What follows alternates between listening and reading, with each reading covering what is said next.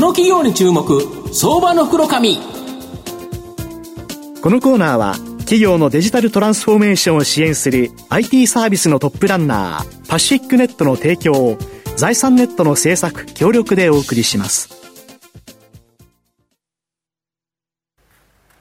ここからは相場の福の神、財産ネット企業調査部長、藤本信之さんとともにお送りします。藤本さん、こんにちは。毎度、相場の福の神こと、藤本でございます。よろしくお願いします。お願いいたします。まあ、この番組にはですね、はい、企業向けに、いわゆる B2B というですね、はい、ビジネスをやってる会社、結構、あの、紹介させていただいてるんですけど、まあ、その中のお客様がですね、日本を代表するような大企業、これがずらりとですね、並んでいる企業、今日ご紹介したいなっていうふうに思います。今日ご紹介させていただきますのが、証券コード7115東証スタンダード上場アルファパーティス代表取締役社長兼 CEO の多田正幸さんにお越しいただいています。多田さん、よろしくお願いします。こんにちは。よろしくお願いします。よろしくお願いいたします。アルファパーティスは東証スタンダードに昨年12月に上場、現在株価738円、1単位7万4000円弱で買えます。東京都港区三田のですね、慶応義塾大学近くに本社がある、あらゆる間接コストの削減に関する提案と、その実現に必要な各種ソリューション、この提供を行っている企業になります。今ご紹介したように、御社はですね、あらゆる間接コストの削減に関する提案を大企業にしているっていうことなんですけど、具体的にはどういうふうな提案になるんですか、はい、あの私たちですね、よく Maintenance Repair Operations、はい。まあ、MRO と呼ばれたり、間接材と呼ばれたりですね、いわゆるその発注だとか支払いだとか、うん。はい、管理に手間がかかるものとサービス、はい、いわゆる昔から言われてるロングテールの商材とか役務をですね、最適に、まあ、すなわち効率的に適切かつ低コストで購入できるような仕組みを、えー、ご提供している会社でございます。これ、いろんな大企業が本業で使うもの以外ということですね、ということでございます。例えば日本製鉄さんだと鉄鉱石を買うとか、石炭を買うとか、これは直接鉄作るのにい。るから、直接材ですよね。ただ、それが以外でも日本製鉄さんって本当にいろんなもの、例えばトイレ掃除だってどっか委託してるでしょうし、あとは鉛筆一本買ってるとか、そういうことですよね。あるいは例えばヘルメットだとか、作業服だとか、安全靴とか、そういったことも含めてですね。はい。なるほど。で、その実現に必要な各種ソリューション、これ、どういうふうに提供するんですか、はい、ありがとうございます。私たちはあの実は APMRO というですね、はい、購買プラットフォームを持ってるんですね。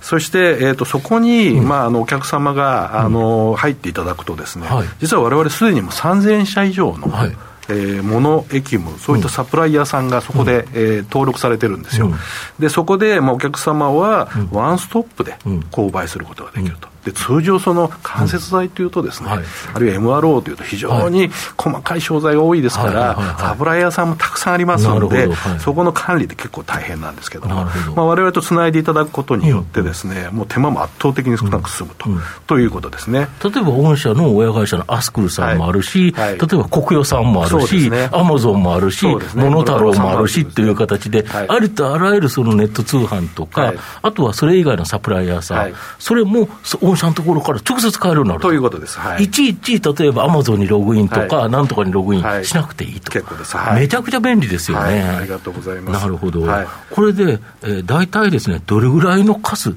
いろんな製品、あのそこに並べられてると思うんですけど、あるんですか、私たちですね、実は今、この、まあ、APMRO という購買プラットフォームでお買い上げいただける、まあ、例えば商材ですよね、も、の、という観点でいくと6000万点以上。6000万点、はい、ありとあらゆるものが、本当にあるということですか、はい、あのもちろんありとあらゆるといいますか、先ほどの直接材なんかは対象とも違いますし、まあ、その他にももちろんあるんですけれども、えもうこのあの品目数というのはですね、先ほど申し上げました、他の EC 業者さんなんかもですね、この中に入ってますんで、まあ、商品数としてはですね、やっぱ他社を圧倒している、えいうふうに考えております。なるほど。それでさらに言いますとね、やっぱりそういった、まあ、6000万品目、3000社のサプライヤーの中にあってもですね、まあ、同じような商材を提供されているところもあるわけですね。ね。はい。で我々はそういった比較購買機能というのを持ってまして、はい、まあ、お客様がその時点で最適なまあ価格であるとか、あるいはどうしても価格はちょっといいけど納期を早めたいだとかですね、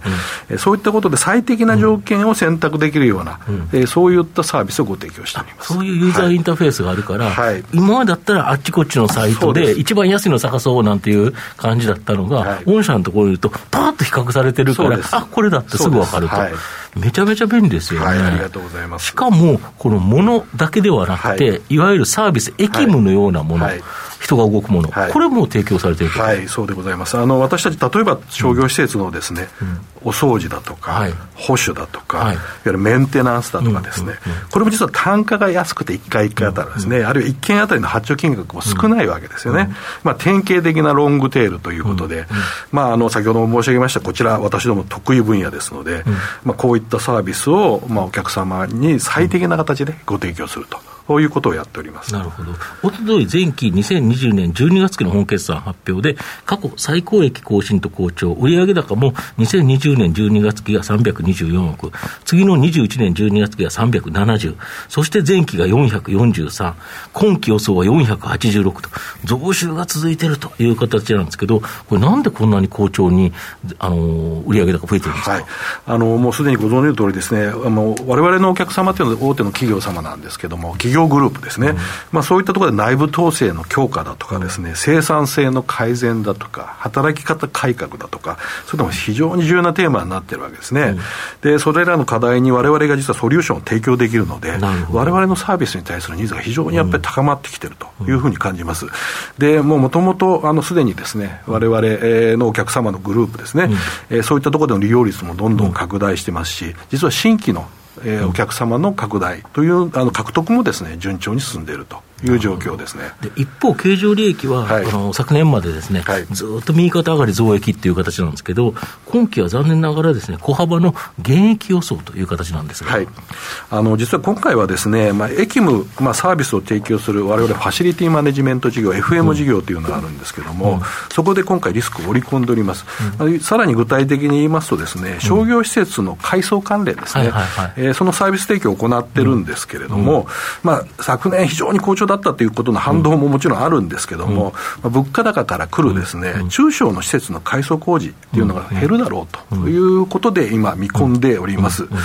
まあ、ただ、こちらに関してはですね、まあ、あの1年単位の、まあ、アンバランスなレベルであって、中長期的には今、日本の人口構成を考えていくと、新しいお店とか、新しい施設を作るよりはですね、やっぱり改装っていう情報が非常にやっぱり強いと思いますんで、さほど私は実は心配してないんですね。それからあと今回ですね、まあ、現在の数値、あの予想数値としてお出したのは、まあ、われわれとしてはコミットメントベースだと考えてまして、もともとその主力の MRO 事業、これ、ものの事業なんですけれども、先ほど言いました6000万品目を抱えてるんですけれども、これ、非常に堅調でございますし、まあ、結果として、まあ、プラスアルファ増益に持っていけるようにですね、われわれ一丸となって今後、努力していきたいと思っております。なるほどで大企業の基幹システムがクラウド化されて、まあ、こういうちょっと変わっていってるという形だと思うんですけど、はい、これがやっぱり御社の大きな追い風になってると。はい、そうなんです。あの実はですね、まあ、大手の企業様はですね、うん、基本的にはいわゆる ERP といわれる基幹システムはもうほとんど採用されてるわけですね。はい、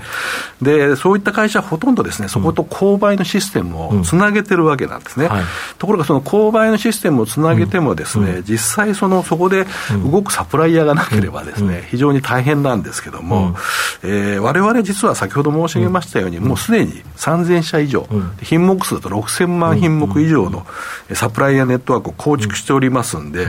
いわゆるお客様が基幹システム ERP に我々の購買プラットフォームを接続する方が、自前でそういったことを整備するよりも圧倒的に利便性が高いというふうに考えています。さらにですね、あのいわゆるその2027年問題と、はいはい、まあ、あのよく言われてるんですけれども、はいはい。はい、まあ、世界的に有名で、うん、世界で多くの大企業に利用されている、うん、えー、IT の会社ですね、具体的に SAP 社のですね、一、はい、世代、そうですね、サップの一世代前の基幹システムの標準サポートが2027年に終了するというふうに言われておりまして、まあ、これに向けてですね、まあ、日本の大手企業もですね、基幹システムのアップデートであるとか、まあ、入れ替えだとか、検討されてるんですけれども、そこの時に合わせてですね、実は購買のシステムを入れ替えの検討している会社も非常に多くて、まあ、私たちにもですね、非常にまあ多くのお引き合いいただいてるんですけれども、やっぱりこれからその2027年をも境にしてですね、うん、まあ、大きなあ私どもにとって大きなチャンスの山が訪れるんじゃないかというふうに考えております、なるほど。御社の今後の成長を引っ張るもの改めて教えていただきたいんですか、はい、あの実は今までですね、まあ、我々もお声さえかかれば受注角度は高かったんですけども、うん、やはり知名度がなくてですね、お声がかからなくて悔しい思いをしたことがやっぱあるんですよね。で今回あの上場によってですね、はい、えー、まあ、大手企業様の購買部門の間でもだいぶ認知度も高まってきましたし、うん、信頼感も上がってきてるというのは、私たち肌で感じております。まあ、そういう意味で、えー、もともとこのわれわれが対象とするような大手企業のマーケットはですね、1兆円規模だと言われてまして、まあ、まだまだわれわれ3%とか4%とかそういうレベルでございますので、まだまだチャンスはございますし、まあ、あの今後ですね、やっぱりわれわれの購買プラットフォーム、APMR をさらに強化しようということで、まあ、IT も積極投資してですね、えー、先ほど申し上げたようなですね、購買システムの入れ替えの機会を確実にものにして、えー、で大きな飛躍を遂げていきたいというふうに考えております。なるほど。最後、まとめさせていただきます。と、アルファパーティスは、業績が卸売り、こちらにですね、分類され、単なるですね、間接材のネット通販企業と株式市場では、僕は勘違いされてるんじゃないかなというふうに思います。まあ、昨年上場時の公募価格880円に対して、初年869円と公募価格割れ、まあ、その後もですね、難聴な値動きになっています。おとといの決算発表で、前期は過去最高益を更新したものの、今期は積極投資で、大幅増収ながら小幅減益見通しで、まあ、売り込まれ、えー、極端にですね、割安な水準の今こそ、まあ、絶好の狙い目と思います。中長期投資でじっくりと応援したい相場の福の神のこの企業に注目銘柄になります。今日は証券コード7115東証スタンダード上場アルファパーチェス代表取締役社長兼 CEO の多田正幸さんにお越しいただきました。多田さん、ありがとうございました。ありがとうございました。ありがとうございました。藤本さん、今日もありがとうございました。ありがとうございました。企業のデジタルトランスフォーメーションを支援する IT サービスのトップランナー。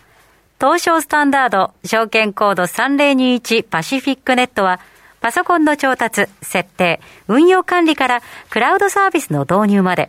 企業のデジタルトランスフォーメーションをサブスクリプションで支援する信頼のパートナーです。取引実績1万社を超える IT サービス企業。東証スタンダード証券コード3021パシフィックネットにご注目ください。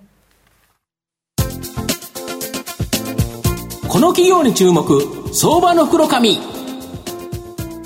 このコーナーは企業のデジタルトランスフォーメーションを支援する IT サービスのトップランナーパシフィックネットの提供を財産ネットの制作協力でお送りしました。